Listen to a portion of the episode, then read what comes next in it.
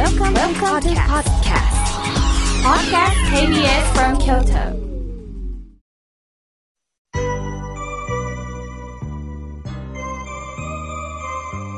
さあ、ここからはたくさんのメール、お手紙をいただきましたので、順に紹介をさせていただきます。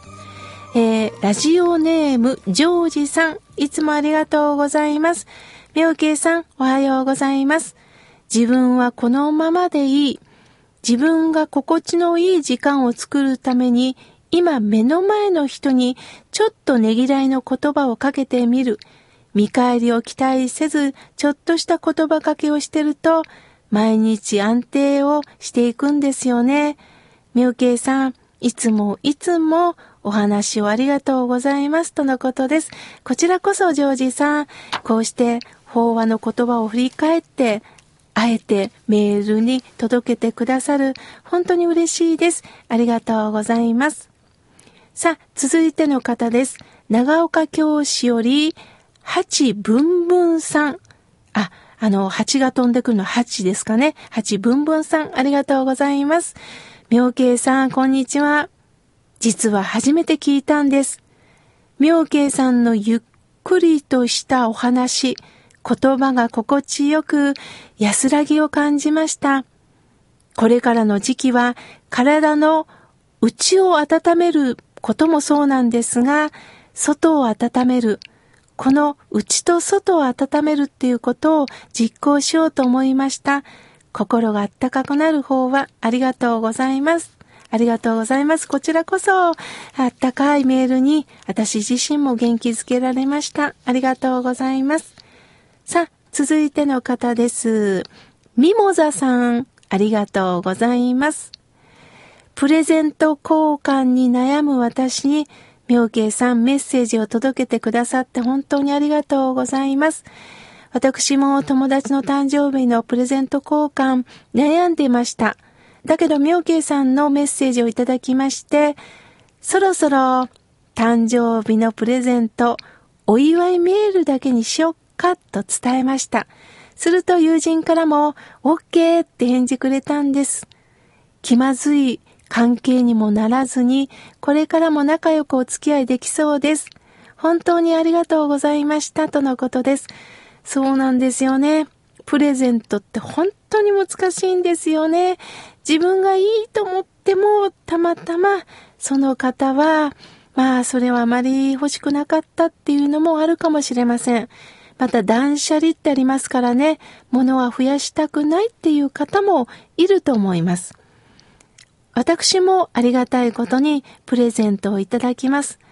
でもね、皆さんなんか私のことを考えてくださって、前は手首、足首、実際首を、あの、冷やさないでくださいということでね、あの、手首を温める、なんか手袋からスッとこう、手首からずっと上にね、肘まで長くなってるね、あの、手袋をくださったんですね。で、手の先が、あの、ちゃんと自分の手がポンと出るような手袋なんですね。スポットを覆い隠さってないわけです。だから非常にちょっと電車に乗るときも、財布からお金を出すときも便利です。あの非常にいろいろ皆さん考えてね、くださったときには本当に嬉しいです。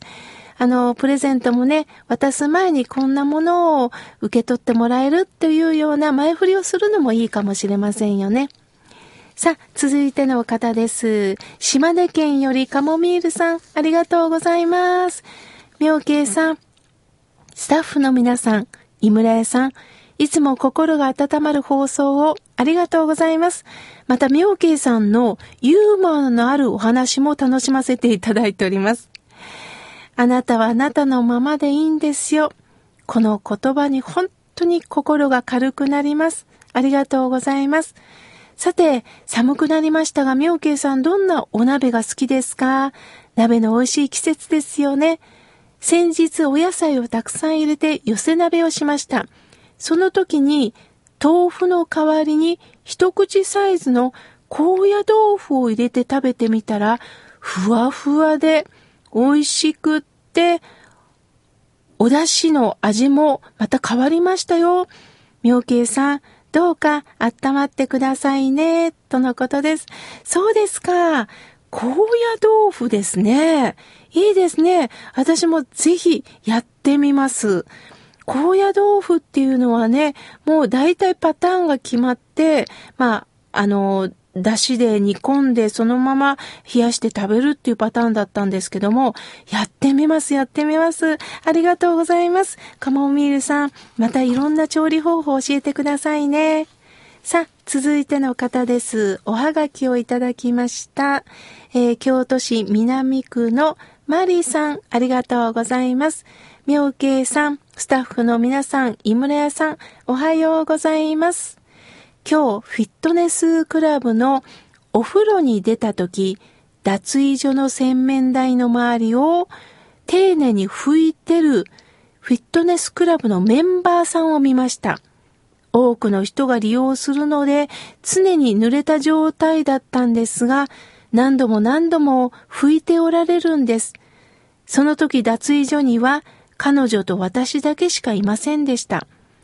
私がいなければこの方は誰から声をかけてもらうこともなくひたすら吹いておられたんだな尊い姿を見せていただきました。さりげなくこんなことができる人ってかっこいいって書いておられます。ほんとそうですよね。やはり自分も使ってる。確かに他の人が使って水がポンとね、あのこぼれてるところを見ると無視するかもしれませんが、私も使ってるんだからということで気持ちよく掃除をなさってるんですね。私も、えー、マリさんのお手紙を見てほっとしました。そういう人でもありたいなと思います。ありがとうございます。さあ、続いての方です。おはがきをいただきました。えー、コマドリさん、ありがとうございます。いよいよ年末ですね。本当に早いなと思います。いつも妙慶さんの声を聞きながらうなずいて勉強になります。母はこういう言葉をいつも言ってました。人に優しく、自分に厳しく。ああ、そうですね。またお母様の時代の、えー、お言葉でもあるかもしれませんよね。常に自分に厳しくなければ保てなかったのかもしれませんよね。人に優しく、だけど自分に厳しく。そうですね。だけども、ある時には、自分がしんどいなと思った時には、ちょっと自分を許せていくっていうことも大切かもしれませんよね。できる時にはできる、できない時には、今日はできひんのや、と開き直る時間もいいかもしれません。ありがとうございます。さあ、続いての方です。福岡県より太宰府市から宮さん、ありがとうございます。妙慶さん、ラジコで聞いてるんですよ。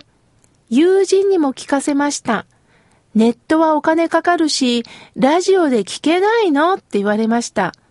土曜日、日本中の心をほっとさせる妙慶さん、ラジオ広まってほしいです。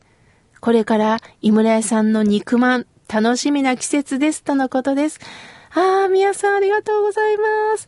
そうですよね。最近ね、ありがたいことに全国からね、ラジオが広まりますようにというお声かけをいただきます。本当に嬉しいです。いつかいつか、みんなで一斉に土曜日の8時は心が笑顔になるラジオ。みんな一斉に聞いていただけるようなね、時が来たらいいですけど、でももうそれぞれの時間のスタイルがありますから、ぼちぼちと伝わったらと思っております。さあ、続いての方です。えー、ラジオネーム、こうさん、ありがとうございます。妙慶さん、土曜日の朝ひととき楽しく聞いています。妙慶さんのお話は大変ためになり、面白いです。今日はこの辺で失礼いたしますとのことです。ありがとうございます。面白いと言っていただいて嬉しいですね。やっぱりこう、真面目な、こう、なんかあんまり難しい話をするよりも、こう、プッと吹き出してもらえるような、そんなラジオであったらなと思っております。ありがとうございます。さあ、続いての方です。えー、京都市伏見区より邦子さん、ありがとうございます。